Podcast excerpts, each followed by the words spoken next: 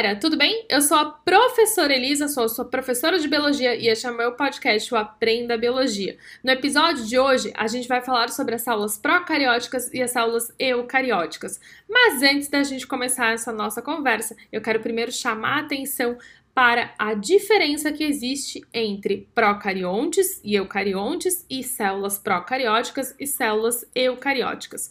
Quando a gente quer caracterizar a organização celular, quando a gente está falando sobre os tipos celulares, a gente vai utilizar as palavras procarióticas e eucarióticas. Quando a gente vai falando sobre a estrutura dos seres vivos, a gente vai utilizar a palavra procarionte ou a palavra eucarionte. Uh, o onte vem de ente, que significa ser vivo, beleza? Então veja só, é, vamos começar caracterizando uma célula procariótica. O que, que a gente encontra nessa célula? Se a gente observar a estrutura de uma célula procariótica, a gente vai ver a presença de uma membrana plasmática que vai permitir estar tá isolando o ambiente interno dessa célula do ambiente externo.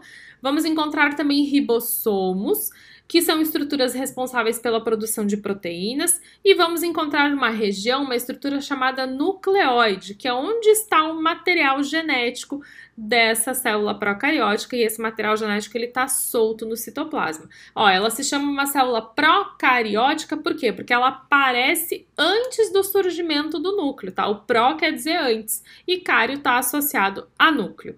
E uma célula eucariótica? Bem, numa célula eucariótica, a gente vai ter a presença de membrana plasmática e também dos ribossomos.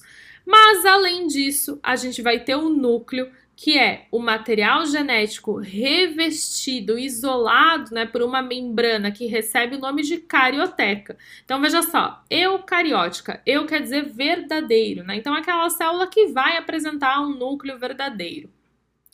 E além disso, essa célula ela tem o que a gente chama de um sistema de endomembranas, ou seja, um sistema de membranas internas. E nesse sistema de membranas internas existem algumas organelas, como por exemplo o complexo de Golgi, o retículo endoplasmático liso, o retículo endoplasmático rugoso, os lisossomos, os cloroplastos, as mitocôndrias e os vacúolos. A gente ainda vai aprofundar aqui no podcast é, a função de cada uma das organelas nos próximos episódios, mas só para a gente dar uma revisada rápida aqui, ó.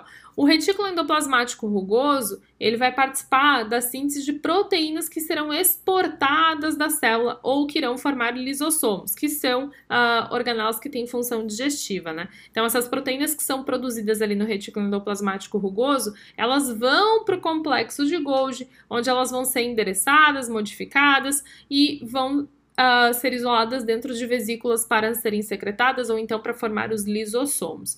E aí a gente tem também os cloroplastos, que são responsáveis pela fotossíntese, as mitocôndrias, que são responsáveis é, pela respiração celular para a produção de ATP a partir da glicose, e os vacúolos eles podem ser de diversos tipos, né? E vão ter a função de armazenar algum tipo de substância. Mas tá, então como que a gente explica, né, esse processo evolutivo que aconteceu aí a partir de uma célula procariótica para ela produzir uma célula eucariótica para né, dar origem a uma célula eucariótica? Bom, aí a gente tem que voltar um pouco no tempo e falar sobre a hipótese da endossimbiose, teoria da endossimbiose. Uh, essa teoria ela foi proposta por uma bióloga que se chama Lynn Margulis.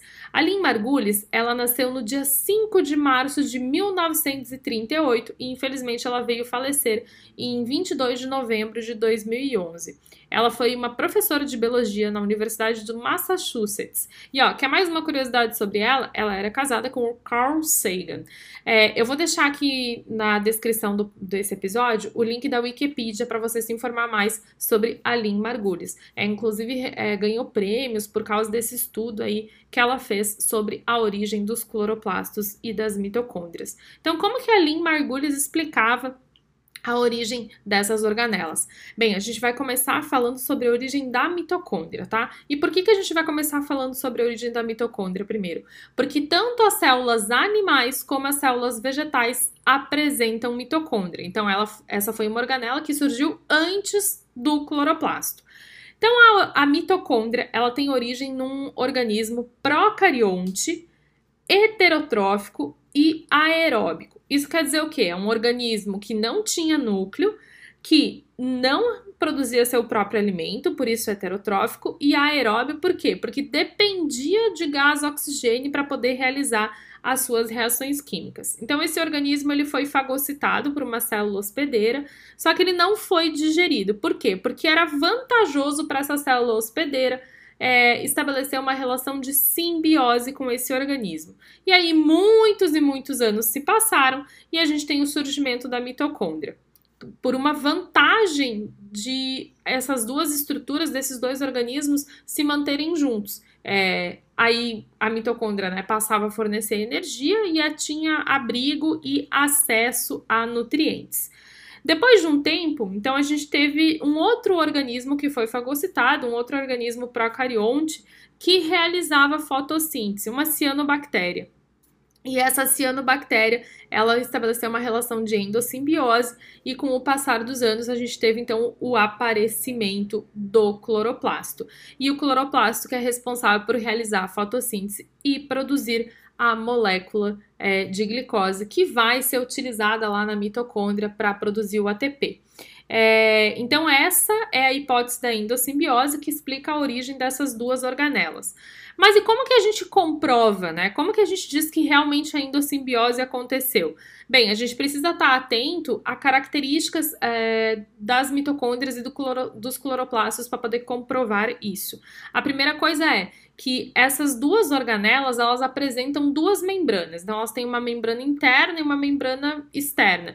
Isso é explicado pela ideia de que então uma membrana é a membrana plasmática que foi utilizada lá para fagocitar esse esses organismos procariontes, e a outra membrana é a membrana do organismo procarionte em si, que deu origem ao cloroplasto à mitocôndria. A presença de material genético no interior dessas organelas também é uma evidência desse processo, e a presença de ribossomos próprios. Então, essas são as evidências que permitem a gente confirmar a hipótese da endossimbiose elaborada pela bióloga Lynn Margulis. E para a gente fechar essa aula, vamos falar sobre exemplos de organismos procariontes e de organismos eucariontes. Então, como procariontes, a gente pode citar as bactérias e as cianobactérias, que são as algas azuis, e como organismos uh, eucariontes, a gente pode citar os fungos, os protistas, as plantas e os animais. Se você curtiu essa aula é, na forma de podcast, uh, lembra de compartilhar com os seus amigos que estão também estudando biologia, que estão precisando revisar esses principais conceitos. Me segue lá no Instagram, arroba e também no meu canal do YouTube, que é Professora Elisa da. E espero vocês aqui para o próximo episódio, em que a gente vai falar sobre a estrutura da membrana plasmática.